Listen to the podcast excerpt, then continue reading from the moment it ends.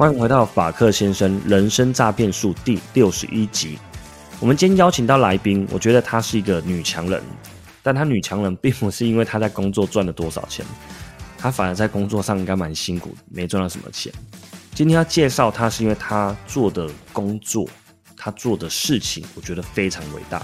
她花了许多的时间、金钱、劳力，而且几乎是没有休假。这种工作到底是有谁要做？今天的节目内容是关于一个人生置业的故事，也关于几百条动物生命的故事。除了听来宾分享他的故事以外，也希望大家可以一起来关心这些动物的生命。听完这一集节目，你也可以对他们具有一点影响力，对他们有所帮助。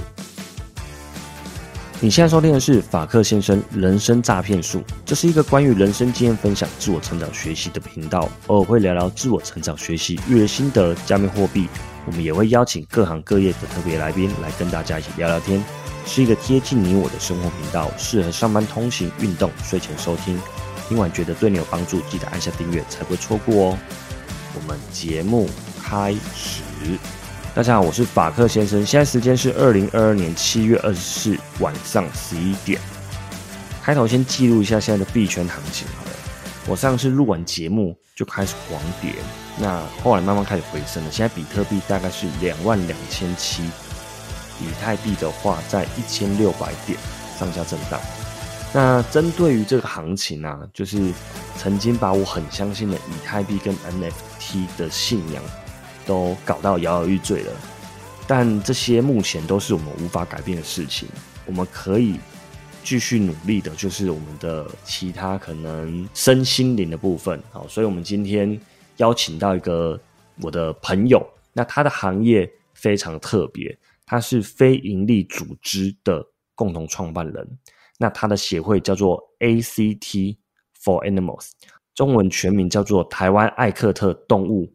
重生救援学会，那他的协会主要的工作内容就是救援动物，大部分救援的可能是猫还有狗，然后也会救援受伤还有受困以及被虐的狗或猫或其他动物。那我们先欢迎这位爱动物成痴、爱心破表的来宾 Judy。Hi Judy，可以跟各位听众打声招呼吗？Hello，大家好。好，其实我们有有一段时间没有联络，大家大学毕业后好像就没什么联络。那一直最近又开始看到你们 FB 跳出来的文章，然后就看到蛮多就是宠物啊，小猫小狗，那就想说，那那既然有这个资源，我是不是可以帮你们跟大家介绍一下？你们到底在做什么事情？这样你人真好哎，因为我们这种协会真的是很希望可以有更多的机会可以曝光，让大家知道我们这边需要大家帮助的项目是什么。所以你人好好哦。对啊，而且是因为你做的你你做的行业太特别，所以我印象很深刻。而且从你毕业，我记得没多久你踏入这行业，然后我就看你。很经常抛，然后已经这么久的时间了，然后你还在坚持，嗯，所以我就觉得，嗯，很棒啊，那可以帮忙做点什么？那同时也是跟你聊聊，然后看你这些算是创业的过程中的一些想法，我觉得也可以分享给各位听众听。过程真的是蛮煎熬的，不过还算蛮有成就感的。对啊，因为。呃，据我所知，我印象很深刻，就是你大学的时候就就有说过，你的梦想是盖一个呃宠物的公园或者小狗的公园。嗯，那那时候听到就觉得很不可思议，怎么会有人就是这么天真的想法？哈哈哈。然后就想说，这不可能吧？啊，这个就是你的梦想，就是小妹妹梦想。当初当当时候是这样想的。嗯，那你。可不可以跟大家聊一聊，为什么你会有这么特别的梦想？我其实就是没有想太多，因为你问我梦想嘛，所以当然就是想梦想是什么。那梦想不一定要非常呃实际呀，它就是一个想法而已。所以我就很直觉的讲出我想要做的这件事情，就是像你说的盖一个狗公园。然后我觉得呃，这一切都还算蛮巧合的。我不知道是巧合还是说，是真的被我的念力念来的吗？对啊，所以我我基本上没有做任何的计划。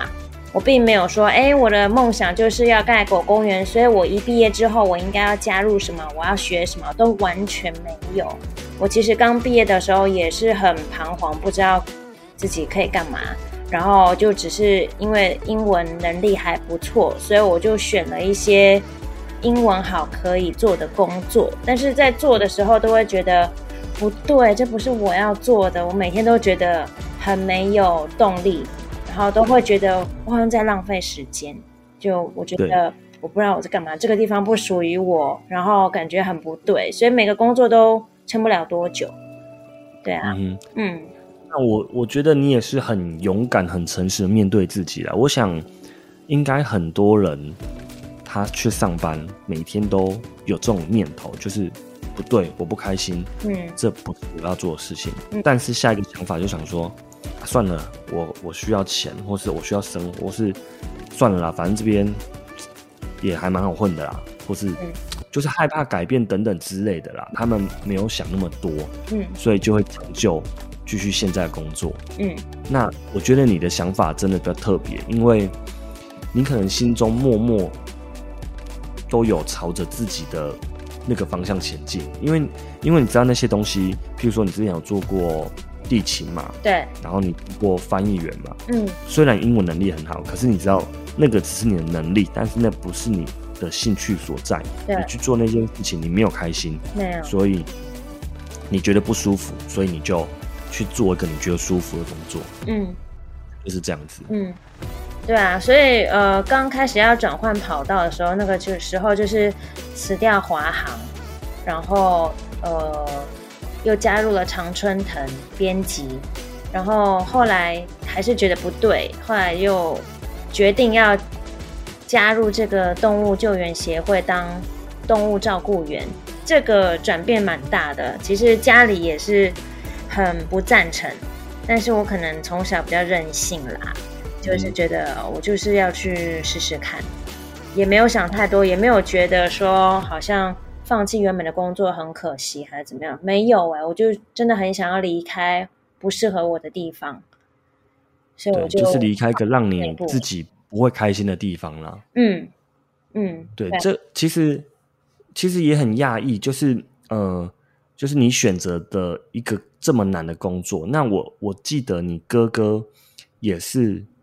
蛮特别的，我记得他有才华。我记得好像十十年前还是大学那时候，你就说你哥好像是最年轻的金钟奖得奖导演，对不对？嗯，对啊。然后他前一阵子，前阵子还得了那叫什么金马奖，也是这返校是不是？对，返校，他是返校的导演。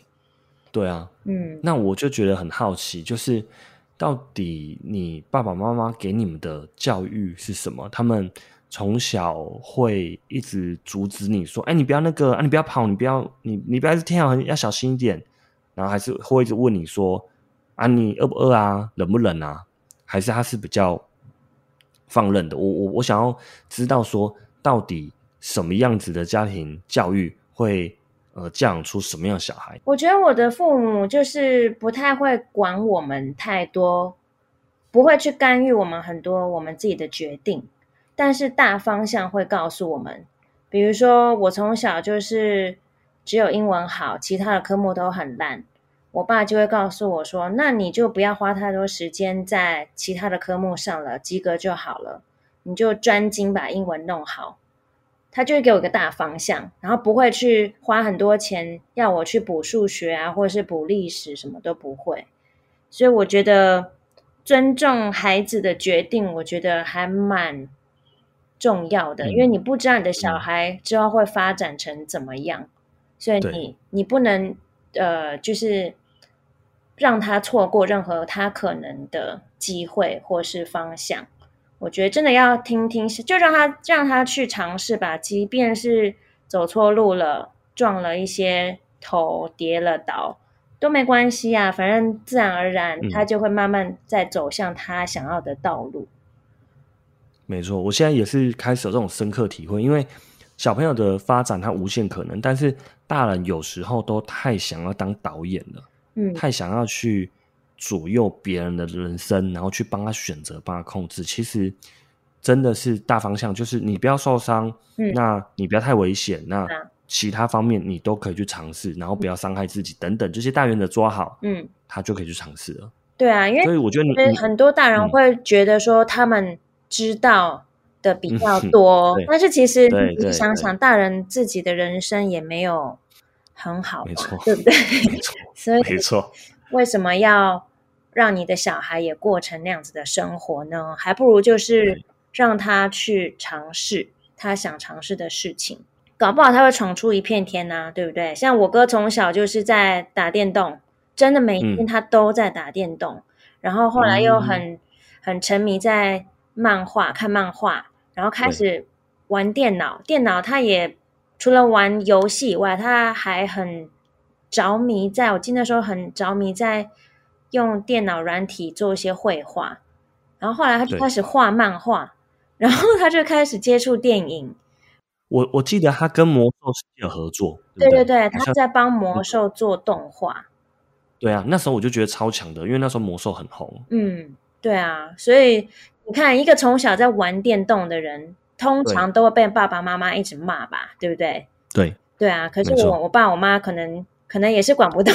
他，我老实讲，反正就是就让他去了，然后他还真的就玩出一片天。那我问你哦，你哥哥的课业好吗？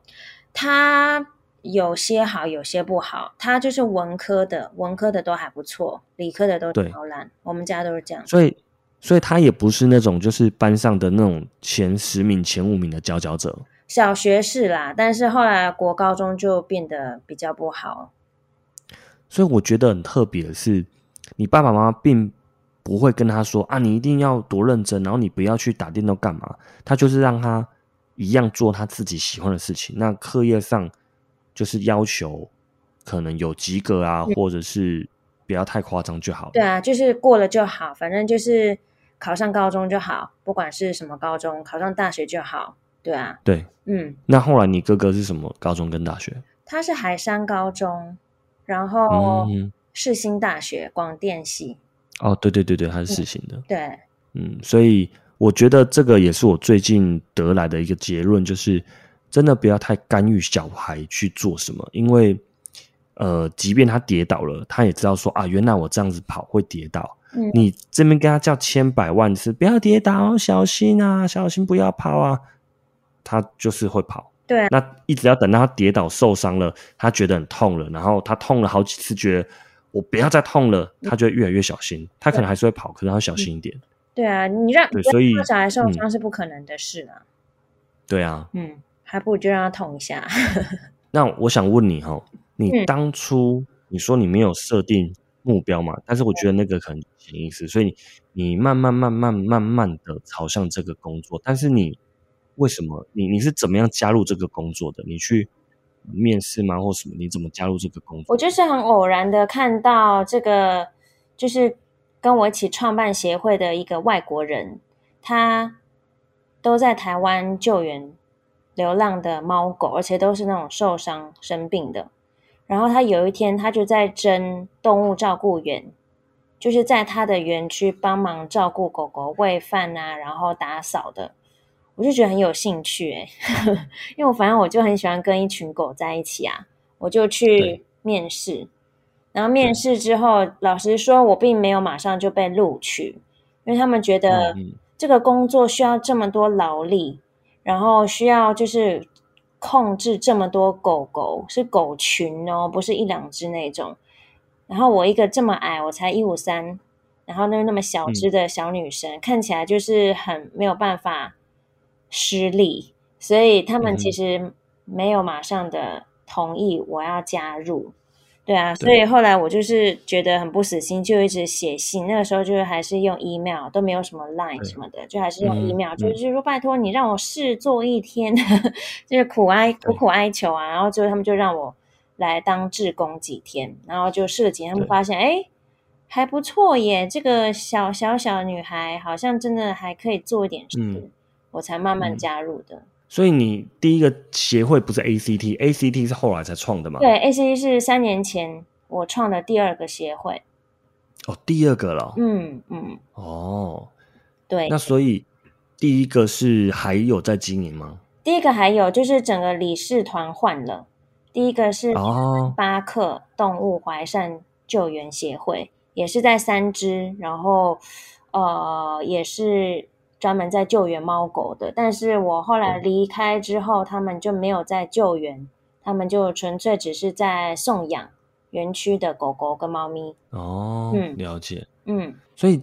我其实刚听到一个很讶异的是，哦，原来是你一直寄 email 去要求争取这个机会，嗯，所以我觉得这个也是很特别的地方，因为大部分的人收到拒绝，他就想说算了，嗯，而积极一点的人，他会寄 email，甚至要打电话，对，或者是甚至跟他讲说，那那不然，呃，你再给我一次面试机会，等等，或是那我再准备一样什么样作品，然后就直接送过去，也不管他要不要看，嗯，例如这样子，就是你的你够想要，你就会去达成，对。你就是要很积极，因为我现在当老板，我自己也知道，我其实，在看应征的人的履历，我不会很认真的看，我主要真的就是看感觉，面试的这个感觉，我喜不喜欢这个人，我觉得他能不能胜任这个，有那个企图心，或是有那个热情。对，如果你就是像一般的面试，然后就很平淡的过去，其实对老板不会有任何的印象，哎，嗯，对啊，没错，要够特别啊，那你的特别可以，呃。从不同的方向去展现出来，你可以展现出你的积极度，你可以展现出你幽默啊，然后你的呃，比如说活泼啊等等，你发现就是你要特别一点，对，让人家有一种呃记忆点，是最重要的。呃，像你经营这个事业，从前面的一个协会啦，嗯，然后再再到第二个协会，嗯，这么长的时间，有没有什么事情是让你印象很深刻的？印象很深刻的，我觉得每一个环节印象都很深刻。诶，比如说一开始刚加入的时候，我必须要自己去学习怎么照顾受伤的动物。它被救援了之后，它每天是不是要换药啊？然后要喂药。有些狗它很凶啊，它根本就也不会乖乖的吃药，所以你就是要想办法把。药塞到肉里，然后再塞到它喉咙里，所以这这照顾动物也是很多很多没没嘎嘎的事情。然后再来就是救援呐，救援也是常常会遇到一些危急的状况啊，你有可能会被咬啊，你有可能因为我们救援常常都在山区，所以你可能会遇到一些危险啊。对对啊，但是你还是要想办法抓到那只狗，而且是让它 平平安安的抓到。然后你自己这个真，这个真的不像是你会做事情，感觉是狗狗冲过来你就一直尖叫，然后跑走。对啊，所以我从这个工作，我也就是慢慢的知道，原来我的反应真的会影响到事情有没有办法成功。如果我很惊慌失措，那那只狗那只生病的狗，它已经够紧张了，它在感受到你有多紧张，那不就？两边都在紧张吗？所以一定要有一方是平稳的，是很冷静的。所以我觉得这工作也让我常常会有机会训练自己，在很危急的状况下要很冷静，然后要很真的很厉害，要很很安然的那种感觉，好像没有明明事情很严重，你还是要就是很淡然的看待这一切，反而情况就会变好。你不能惊慌失措。嗯。对啊，这都可以，其实都可以，我觉得都可以运用在人生的道理里面。就是你现在虽然处在一个很波涛汹涌，或者是一个很逆境的时候，那要怎么冷静的去思考下一步应该怎么做？对，如果是很慌张、溺水很慌张，你反而就是加快你溺水速度。但是冷静下来，你可能把衣服脱下来，都可以当一个漂浮的物品，或是等等。嗯，我最近比较体会到的是，其实你不要用。用脑太用力，反而很多胆会自己出来，因为你的脑根本就没有很厉害。你应该要不要太相信你这个很很简单的大脑？你应该是要 相信直觉。我觉得直觉，对我现在发现是一个非常强大的，因为直觉感觉是从心里面出来的，就是其实就是呃很多。外面的力量，它会透过这个直觉来告诉你方向。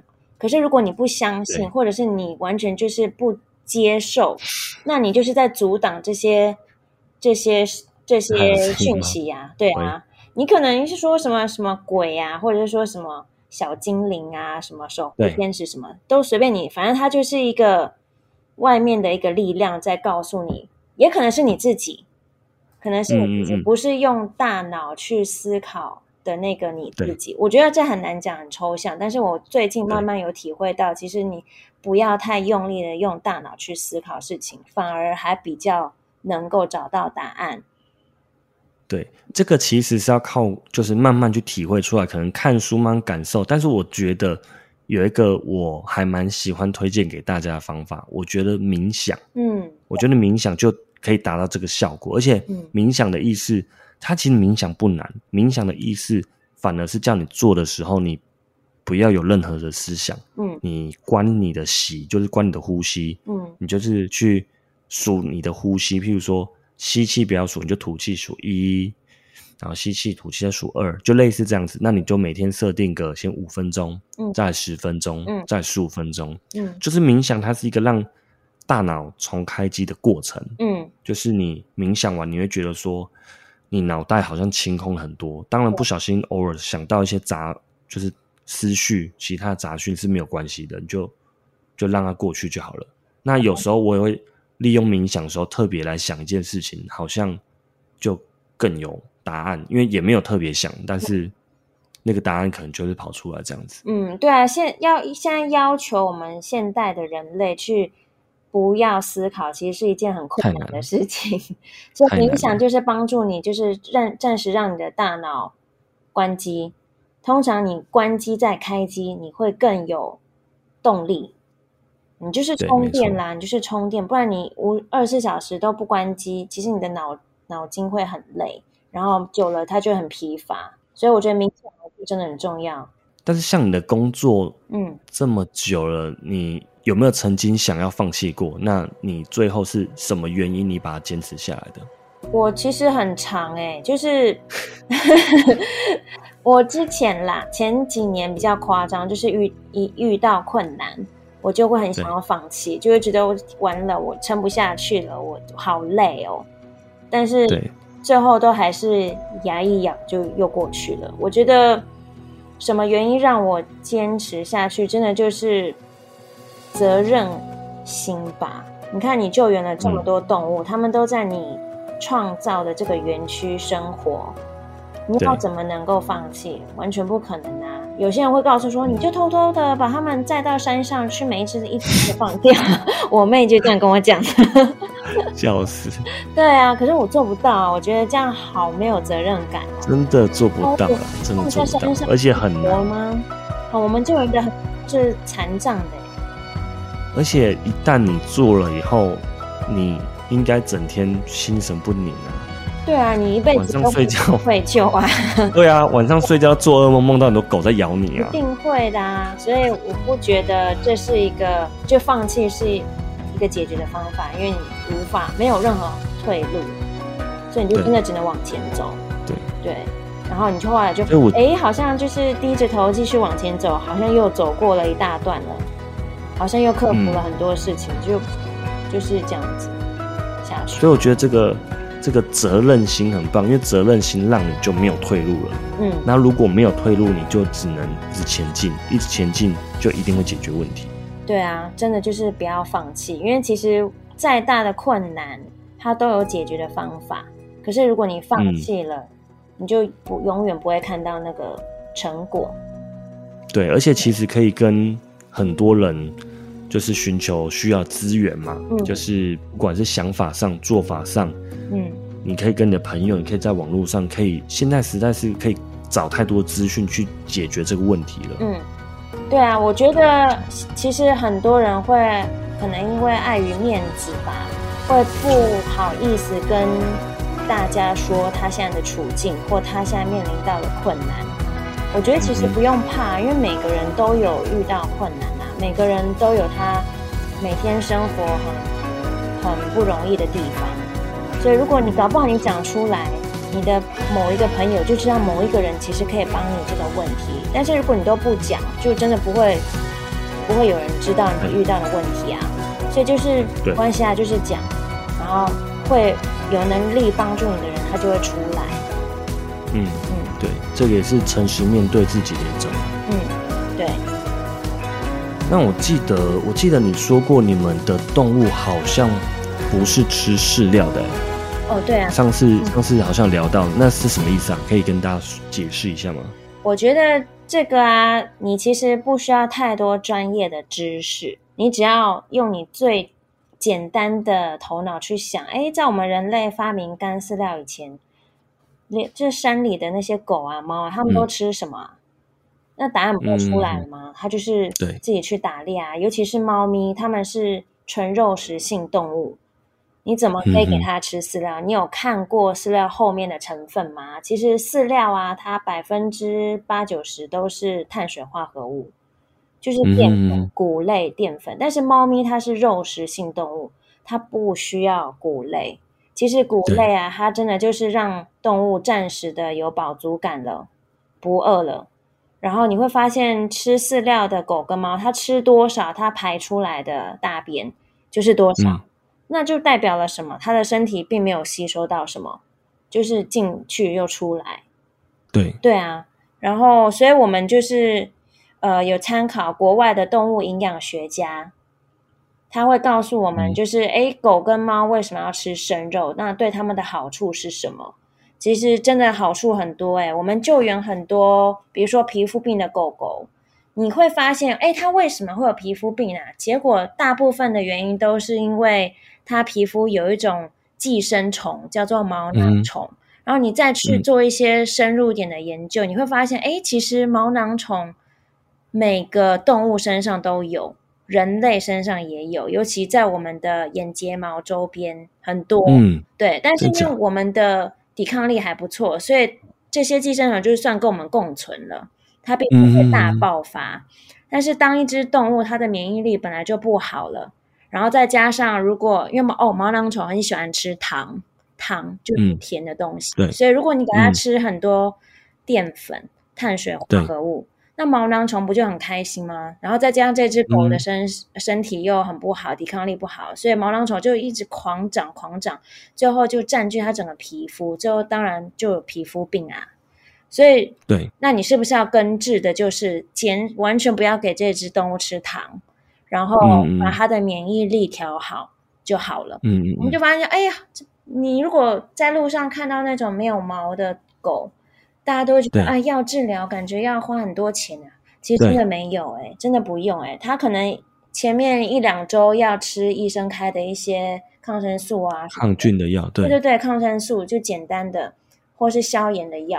吃完之后，再接下来就是调理身体啊。调理身体基本上就是换吃生食，不要吃饲料，减少这些糖的摄取。自然而然，这只狗啊，它就恢复健康，然后毛就都长出来。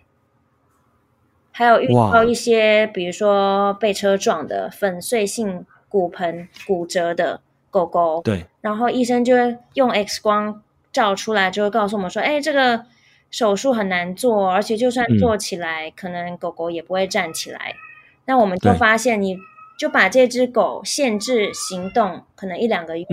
然后给它吃很营养的食物，比如说生的鸡腿、生的鸡翅，生的骨头也很好哦。生的骨头里面有很多的钙质，所以其实当狗狗吃了很多钙质，它的骨头就自然而然的修复的很快。然后我们真的救援过好几只，就是又这样都都是这样子又站起来。我们再带去给医生看，医生就会觉得这只没有动过手术吗？怎么会这样子？他们都很超夸张的，完全不可置信，所以我们看到了好多好多好处例子，对例子。然后其实我们真的就是会想，哎，对啊，人类现在不是也都很提倡要吃越天然的食原型食物？对啊，不要那种加工太多的。那为什么你要给你的狗吃那种可以放在架子上面放好几年的饲料？不就是很像饼干吗？你会给你的小孩吃饼干吗？不会啊。对，就当正餐吃饼干不可能嘛，所以为什么要给狗吃这些？对，所以我觉得很有逻辑性，然后也非常的容易理解。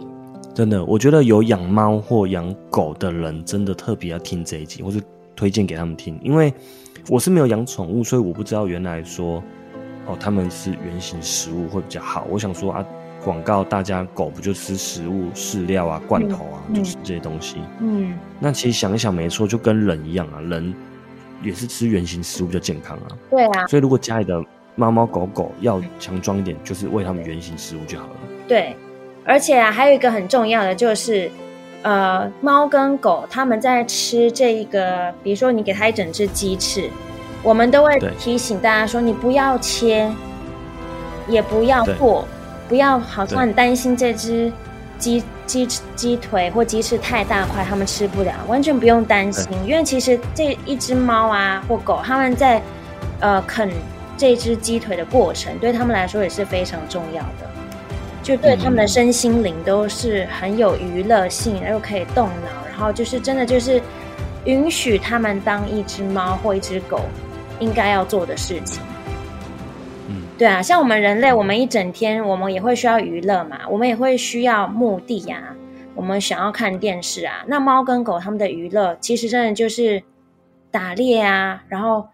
抓到食物之后，想办法怎么解决这只食物啊？这整个过程都是它身为一只猫本来就应该要做的事情。但是很多我们现在养猫养狗，我们都会觉得，哎，让这只猫呃过个过着帝王般的生活，你就是给它那种很好吃的，用舔就可以吃完的罐头。那可是你真的剥夺的是它的娱乐，所以很多狗狗猫咪他们在家里。他们就是没有事做，然后觉得很闷，他们就会开始有一些行为上的问题，比如说他会很喜欢啃你的家具啊，到处乱尿尿啊，或是乱叫啊，因为他的人生真的是很无聊哎。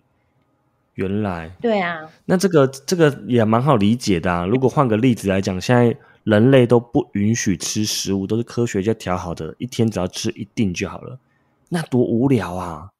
就大家就不能去吃一些食物，对啊，超无聊的，而且你的食物连咬都不用咬哎。对呀，你你都不能吃一些食物，然后你也不能煮东西，你就每天吃那一颗而已，嗯，就饱了。对，你也不能切牛排、煎牛排，然后啃鸡腿。嗯呐，对啊，所以我们真的要尊重动物，它们原生就是被设计来要吃什么食物，其实就应该让它吃。你就会发现，哎，那你省下很多医疗费用，那不是也蛮不错的吗？真的？那你现在总共在园区里面有多少只动物啊？那这些动物一个月大概要吃掉你多少钱？目前有两百三十八只狗，然后六十七只猫，所以加起来就是三百零五只。然后每个月哦，伙食费十六万左右。每个月十六万？对啊，可是你要平均三百零五只，哎。哦，那三呃十六万，如果平均一下，这样子一天一只动物的伙食费其实不到十八块。对啊，很便宜吧，而且又很健康哦。真的很便宜，嗯，真的很便宜。对，如果你家里只有一两只啊，你就更不用更没有借口了。对啊，如果家里一只而已，就是你买肉或买鸡的时候多买一点就好了。对啊，他一天也不用很多啊。那。我那我想问一个哦，因为我知道有些人他呃有些机构嗯是领养小孩的机构，他可以认认领这个小孩，然后每个月可能就是付他多少生活费。对，那宠物有没有这种？就是你们协会有没有这种计划？是譬如说认养一只宠物，那这一只宠物的一个月的伙食费或者一年伙食费都是你去处理这样子？你现在在说的这个应该算是助养。不是认养，对，认养就是你要带回家的嘛。助养就是你助养，帮助我们养。有啊，我们之前有推就是助养的活动。我可能最近重新在架设网站，可能也会再开启一波。我觉得这个很不错哎。对啊，就是你其实每个月只要花随便你出啊，一百、五百、三百，甚至一千，对啊，看你就是能力呀。然后，嗯，对我们来说。也会是帮助很大，因为积少成多嘛，对啊。而且我觉得可以，就是呃，有一只助养的狗，譬如说我助养的这一只就叫小黑嘛，嗯那我每次去，我就去看看小黑啊，因为小黑都有吃到呃我提供的一些食物啊什么的，就特别跟它特别有感情，我觉得这也很不错欸。嗯，对啊，所以小黑也算是你的狗，但是它又不会在你家里面给你添麻烦。对对啊，对，然后他你又会来真的帮忙帮忙到他了，对啊，你又可以就是帮忙分担他的伙食费啊，然后如果他偶尔生病了，你也可以帮忙出一点，如果你愿意的话，你甚至还可以来园区，就是带他出去乡野街那边散散步，也很好啊。嗯，很棒。这个到时候你你如果这个计划有上了，我再帮你推广一下，啊我觉得这个。嗯，你现在总共有多少员工在照顾这些狗？目前有二十二个员工，就是包含你吗？对，包含我。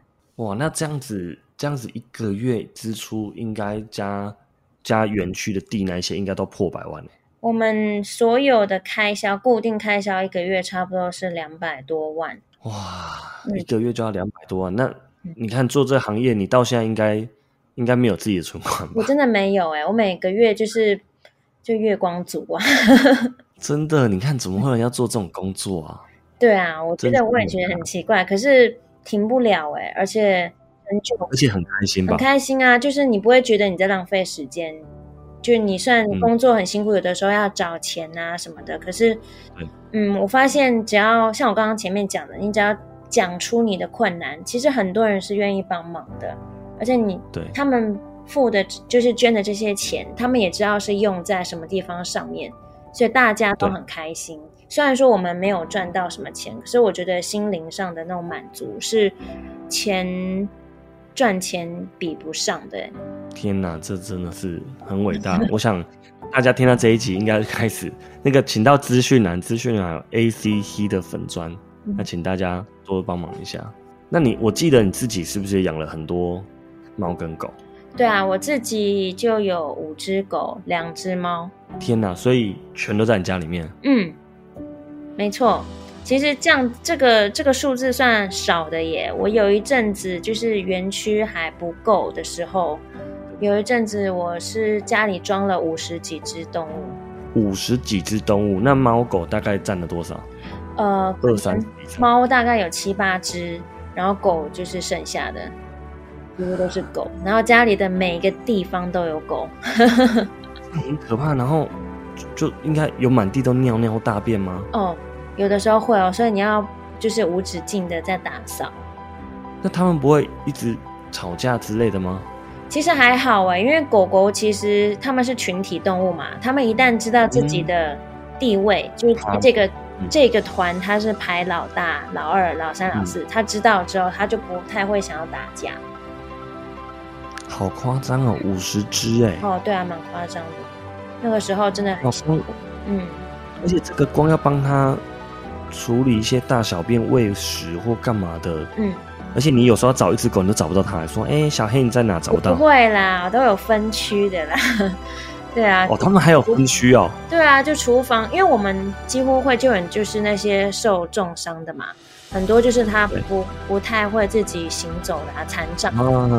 可能残障的，我就会放在比如说厨房，那可能放哦三四只这样，然后可能比较健康的、一点点小伤的，会放在院子之类的，会这样子分。哇，真的是很厉害欸。嗯，但是还好，因为每个阶段都有一些过渡期嘛，那那个时候就真的算是过渡期，又没钱，然后又没有土地，但是你坚持下去，哎，土地也找到了，钱也多一点了。现在我家只剩五只，所以对我来讲真的是很容易。那你觉得这一段过程，将近快十年的这一段过程，这些生命嗯有没有带给你什么样启发？还是你想要告诉这些想养猫、想养狗，或者是已经养猫养狗的人，想要告诉他们什么呢？我觉得这些生命给我的启发就是，真的是活在当下。因为很多动物，比如说它曾经有被人家关在笼子里关好久，可是说真的，你把它救出来、放出来之后，它也不太会去思考它的未来，它也不会觉得哦，我前面十几年都被关在笼子里，我好可怜哦。它也不会去思考未来，说那我下一步该怎么做，完全不会。它就是嗯，活在当下，活在当下。他现在处在什么样的环境，他就反应怎么样。所以我觉得很很佩服他们啦，就是这么简单，这么单纯。我觉得好像这样子才可以真的得到快乐，因为你不要一直着重在一些已经过去的事情上面，没有用啊，对啊。然后活在当下，真的是享受当下的每一个小确幸，我觉得都是人生的美好，你不要错过。对，这个也是我最近觉得，因为我最近就是也是看书，然后认识到两个字，他讲觉察。嗯，觉知，嗯嗯，对，所以我也觉得说，真的是，就像我，我是没有想过，原来动物他们想的就这么简单，因为他们不会去想过去，也不会想未来，他们就是活在当下。所以你看动物那些，就是感觉起来就是非常开心这样子，而且我们人类真是想太多了。对，所以如果我们也可以学习动物，真的活在当下，嗯，那才是真的有活着的感觉。对啊，就是我觉得活着的感觉很重要。其实每一天都有很值得开心的事情，但是你有发现吗？你有嗯，就是体会到吗？即便是你今天买了一杯咖啡，你觉得这咖啡跟平常咖啡不太一样，很好喝，你有真的去享受那个那个当下吗？好像还是说你喝完了就没事就没了。对啊，有时候我们都觉得说。好像一切都很理所当然，就是本来就是这样子。可是其实很多地方，再仔细放慢脚步观察一下，你会觉得说还蛮开心的哎。嗯，对啊。那像如果有一些朋友居住空间不大，嗯，房子也不大，嗯，那他可以怎么样帮助这些猫猫狗狗？因为他不太可能去认养他们。我觉得就是像之前讲的。助养，或者是你不要指定什么动物，你就是每个月定期捐款，真的不需要多，就是不要多到造成的压力。反正就一个月三五百，也是对，很帮助很大的。说真的，嗯，我们其实我们的工作可以细水长流下去，都是靠这些定期捐款的人的捐款。对啊，如果大家都捐个三百，一百个人不就多少？自己算一下。所以不要小看那三五百，对这些动物的开销都是帮助很大的。对啊，如果大家除了就是以捐款来帮助以外，我觉得也可以透过分享，因为其实这样子的协会本来就没有什么很就是很有很有发声或很有影响力让大家都认识，因为毕竟就不是。那种 YouTube 好玩的、有趣的，嗯，都是一件辛苦的方面的，而且说实在，这些动物的照片，嗯，都不是很好看，因为他们都是被救援的。我看那些照片有点看不下去，觉得很可怜，有一些脚断掉的，然后长蛆的。对，它不是那种 YouTube 上面大家喜欢那种可可爱爱然后很漂亮的狗，嗯，所以触及率或是大家不爱看啊，嗯，所以我觉得如果大家有能力。去帮忙分享这件事情，让更多人知道，然后去关心这件事情，我觉得也是很好。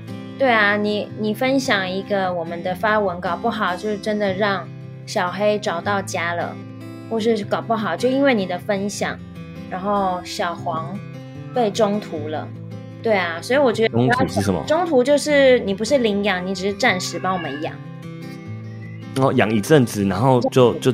比如说，只想养个三个月或半年，对你搞不好就是这三个月、半年，你就是帮这只狗或猫社会化，然后再从你家找到领养人。哎，我不知道有这个哎，这样我有兴趣。对啊，就是没有任何就是什么。对啊，呃，你因为哎，我觉得你们解决，嗯，我觉得你们这个方案解决了很多人的一个问题。嗯，就是我现在。其实我我也蛮想养宠物，但是因为我家里从小到大都没养过，嗯，我就害怕，我也不知道会担心什，但就是发生什么事情。那我现在有两个小孩，嗯，然后就很担心，因为养了就是你必须一养就是十几年、二十年，对，你不可能养到一半就弃养，就是把它杀掉，不可能，嗯，所以那个责任是很重的，所以不敢轻易尝试。对，那如果有这种你说中途的，我们可以养，比如说啊，我们就养个。半年，我们养个一年看看，或者养到它被收养走。嗯那我们下一次可能休息一下，或者接着再养另外一只宠物，呃，另外一只救援动物都可以。嗯，因为说真的啦，就是这些狗跟猫啊，它们如果都在我们园区，它们被看到的机会其实蛮小的，而且它们平常一群动物在一起，它们没有不太会有机会跟人类相处嘛，在一个人嗯嗯啊，嗯，所以你要它就是呃变成当宠物的样子，那是不是又需要时间去适应？那如果你帮忙中途这只狗，让它就很会跟牵绳走啊，也不会在家上厕所啊，然后也不会乱叫，然后很乖，那它就更容易找到领养人啦。太好了，我来帮你找一些就是一样的中途这种，因为我觉得中途很棒是，例如我现在中途了一只狗好，或是猫，嗯，那我一定会剖它嘛，因为我觉得它很可爱。那我一样会，呃，希望帮他找到一个真的可以领养他、照顾他的。对毕竟我可能没办法，但是嗯透过我的力量去帮忙，嗯，总比你们要一次处理这么多猫猫跟狗狗，你们的能力跟资源都有限。对，所以我觉得中途这个想法，嗯嗯，很棒，对啊，应该可以很快把你们家的那些 动物都送。对啊，而且真的空间也是一个很大的帮助。你这边帮我们带走一只动物，我们就有多一个空间再去救援一只可能在路边真的很需要被救援的动物。对，总是要有人退房啊，不然一直住在那里真。的，他们都已经健康了，就就应该要退房了。对对对，因为不可能把呃，可能大家可以选择说我要健康一点的，那比较难照顾留给你们，嗯，所以啊基本上会领养出去的或中途的都是健康的狗。对，没错。好，我觉得这个太棒了。那今天很高兴找来这一位年轻伟大的创业家 Judy。那我觉得他的工作是非常有意义的，所以这也是我今天找他来上节目的原因。因为我对于他的工作只有满满的敬佩，因为很多人就是很多人他一辈子追求的就是我要追求财富，我要辛苦，然后勤劳工作，因为我要赚钱。但是你真的很不一样，你的目标是让人生或让整个动物更有意义的。嗯我觉得这个真的很特别。嗯，谢谢，请大家欢迎来我们园区参观。你会发现，哎，好像单单的只是在我们狗狗的花园里面坐着，你都可以感受到平静跟就是呃当下的美好。然后你或许可以让你体悟到一些你平常在都繁忙的都市里面体验不到的感觉。我觉得就是来看看吧。那你要跟大家介绍一下你们园区的地址在哪里？哦，我们的园区在呃淡水跟三芝中间的一个山区，也不算很山区啦，就是反正就是在山边呐，然后非常的大，四千多平，有山有水，有嗯嗯嗯，呃空气很好，所以对，如果要来地址地址我们那边没有地址，而且就算讲地址，你可能导航也导不到。对啊那他们那我们开车要怎么怎么才只能找到你们那边？我们这边有那个 Google 的导航，你可以用 Google 导航找到，或者是你找你们对对对 ACT 吗？对对对对啊，你就是打哦 ACT，你就可以，或是打我们中文的名字也会看到艾克特哦动物重生救援协会，或者是你就是加我们的粉丝专业，然后私讯我们，我们或许可以跟你约在比较好找的地点，然后再带你过来。哇，超级贴心的服务。嗯，没错，因为我们的地方很难找，毕竟你要养那么多狗，一定是比较偏僻一点的地方比较好。真的，对啊，不可能养在大马路旁边，或是很多住家的地方，不可能啊。没错。嗯，所以就反正就跟我们联系吧，我们就会呃很欢迎你来，然后看你是要领养，还是只是来当志工，还是只是来看看都可以，都很欢迎。非常感谢，今天再次感谢 Judy 跟我们分享了她很精彩的上半场人生的故事。那接下来后面应该还有很多挑战等着她。没错，那我们会一起帮你分享跟打气，然后让更多人看见你正在做的事情，也可以间接的帮助到这些猫猫狗狗。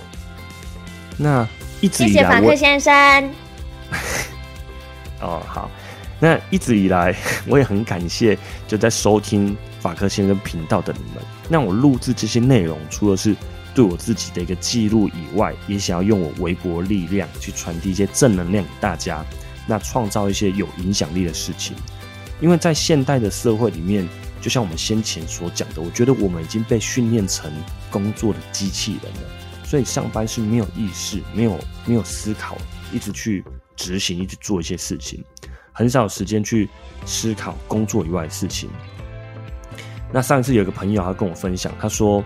如果要让一个人变笨，就是用忙碌的工作塞满他，因为这样子他就没办法思考了。那我觉得，呃，今天介绍这个协会，所以大家在假日之余、放假的时候，可以呃到协会走一走，那就会有不一样的思考，不一样的刺激，可以让你重新去思考一些其他的事情。那如果你可以为这个协会尽点心力的话，你可以联联系 ACT 的 Judy。那或者是你用微薄的捐款，这点心力都是可以对这些生命带来很大的影响。你现在此时此刻种下一个好的因，你之后自然会得到一个好的果。那以上就是今天的内容，我是法克先生，我是 Judy，好，祝你有美好的一天，我们下次见，拜拜拜。